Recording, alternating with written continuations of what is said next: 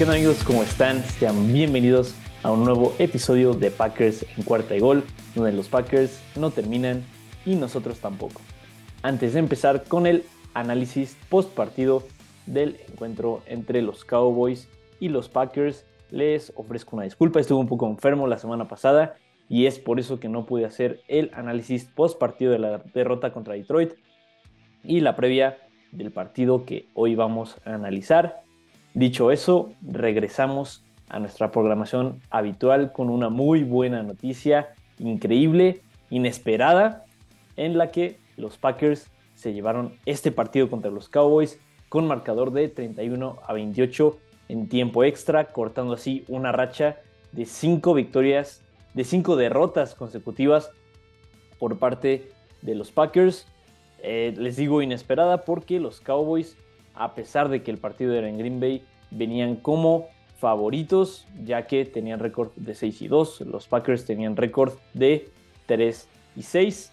Ahora el récord de los Packers es 4-6 y los Cowboys can, caen a 6-3 con una victoria de los Eagles. Se alejan un poquito más en la contienda por su división.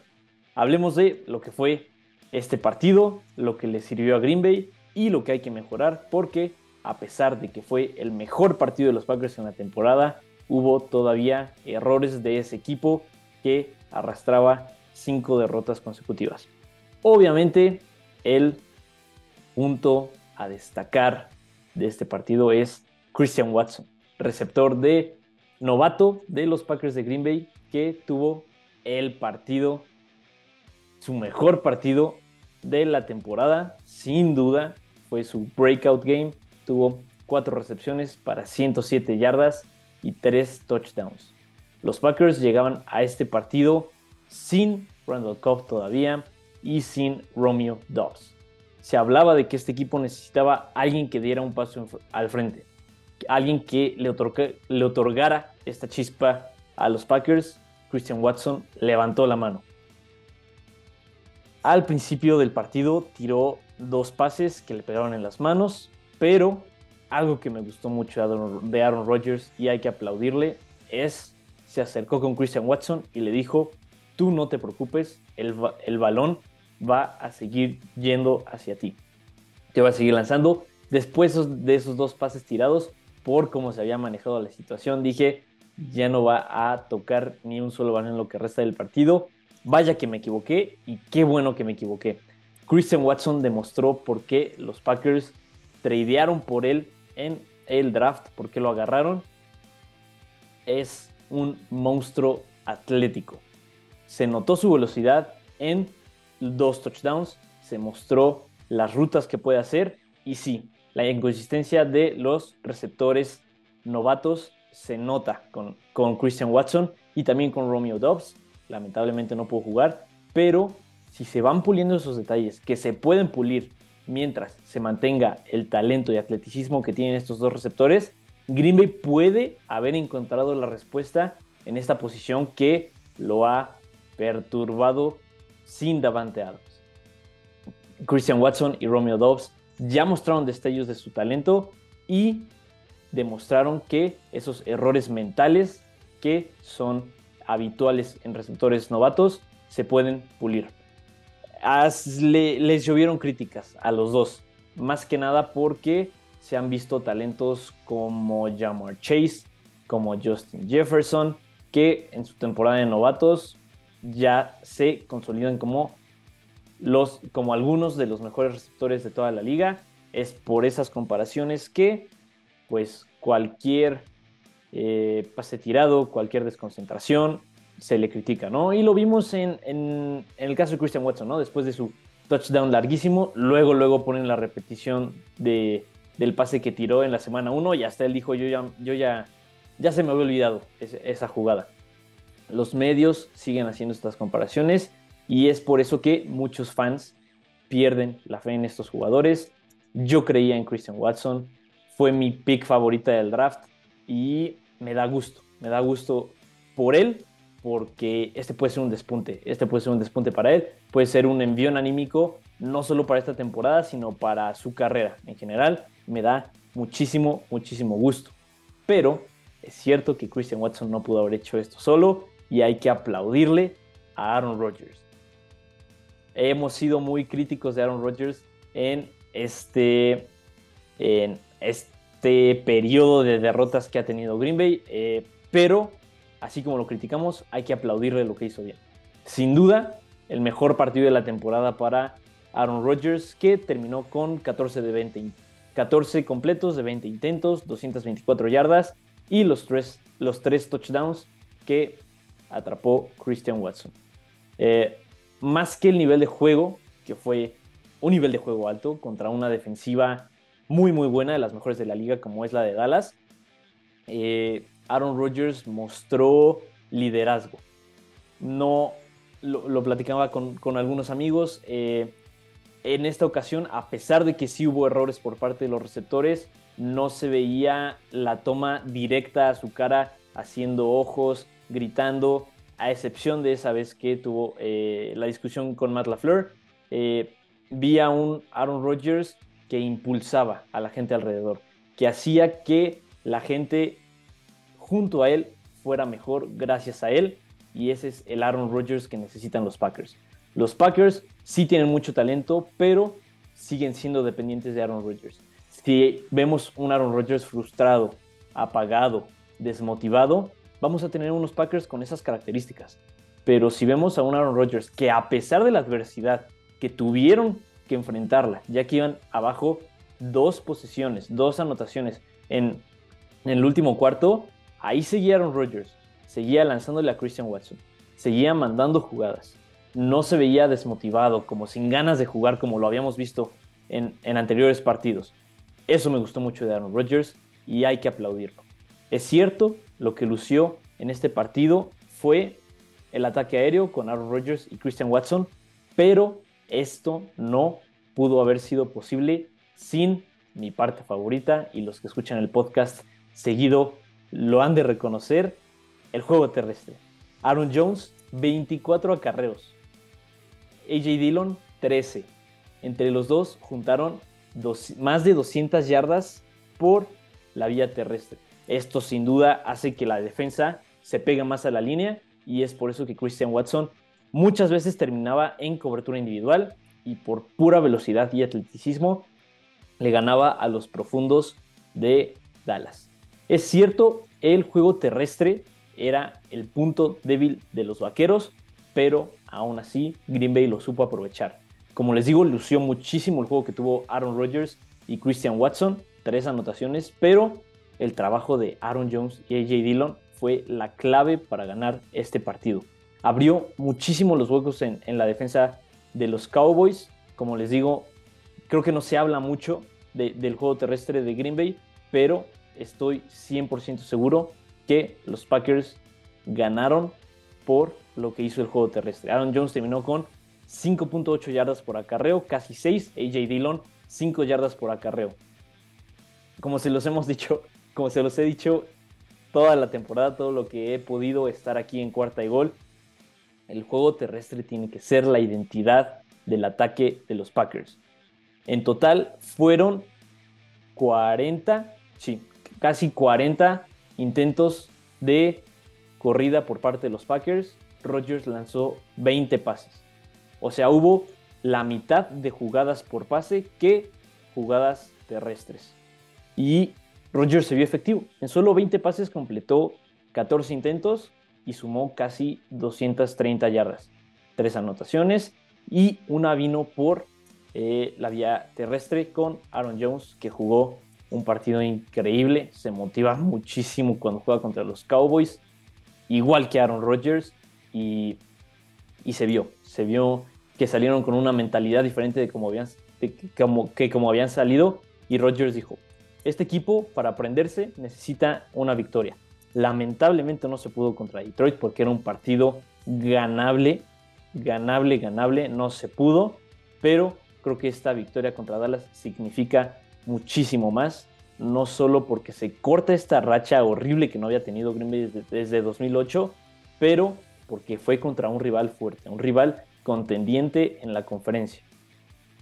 Sí, eh, todo fue muy, muy bonito. Eh, también quería hablar de, la línea, de la línea ofensiva. Eh, Rodgers casi no tuvo presión y es por eso que daba tiempo de que Christian Watson desarrollara sus trayectorias, que Allen Lazard pues hiciera lo suyo y Aaron Rodgers sin presión lanzó increíble la línea ofensiva que por fin estuvo sana un partido completo, mantuvo al margen a la línea ofensiva de los Cowboys, permitió a Micah Parsons únicamente una presión en todo el partido y como les digo, el juego terrestre es la identidad de este equipo, el juego aéreo es lo que más se nota, pero la base de este equipo es la línea ofensiva y cuando los cinco están sanos, cuando el mejor grupo, la mejor agrupación que pueden juntar los Packers está en el terreno, esta línea ofensiva es de las mejores de la liga.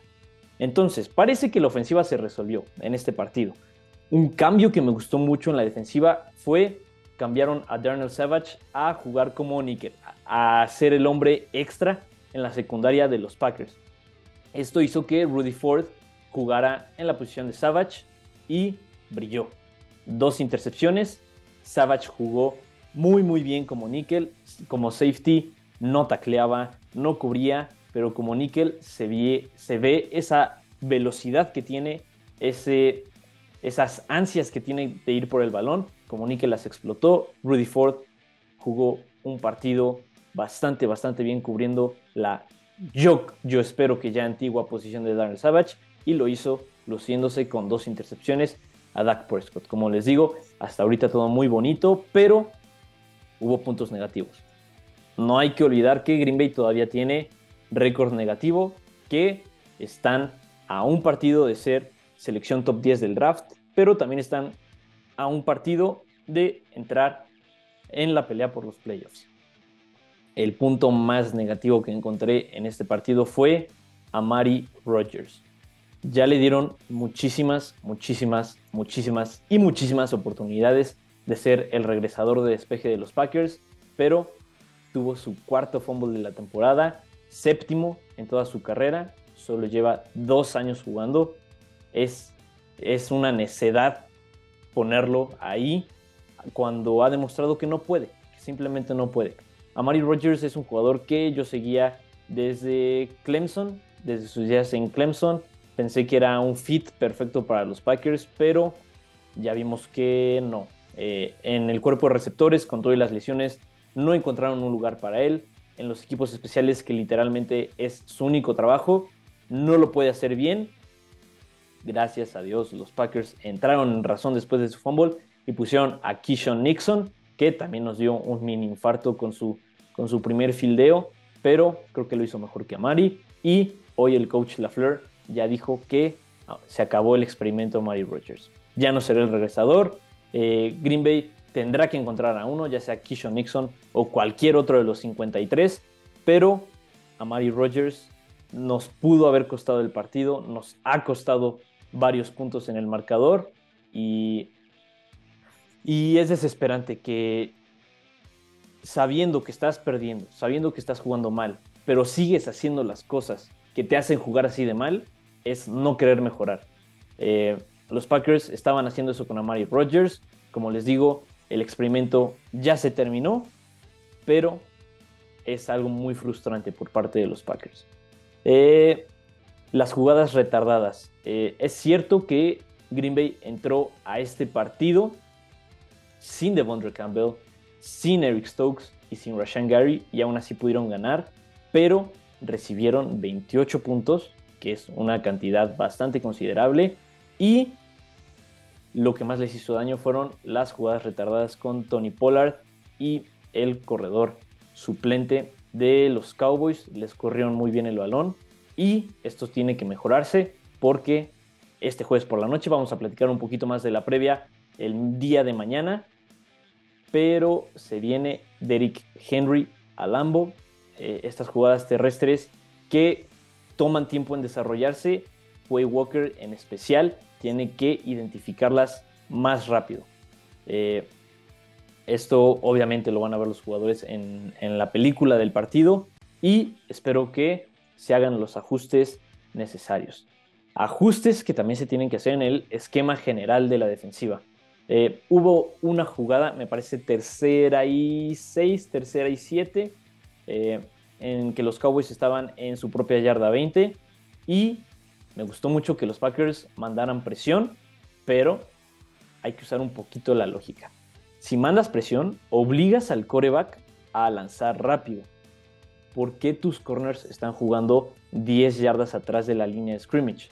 ¿Por qué no los pones a presionar a los receptores para que no terminen sus trayectorias y sumando al, pase apresurado del coreback no, no tengan separación? Este, este esquema tiene que cambiar. Eh, Joe Barry creo que ya tiene sus días contados aquí en Green Bay porque el talento de la defensiva, como les digo, a pesar de no tener a tres de sus más grandes estrellas, eh, no, no, está dando el potencial. Eh, no está jugando al potencial que tienen y esto es en gran parte a Joe Barry y su esquema.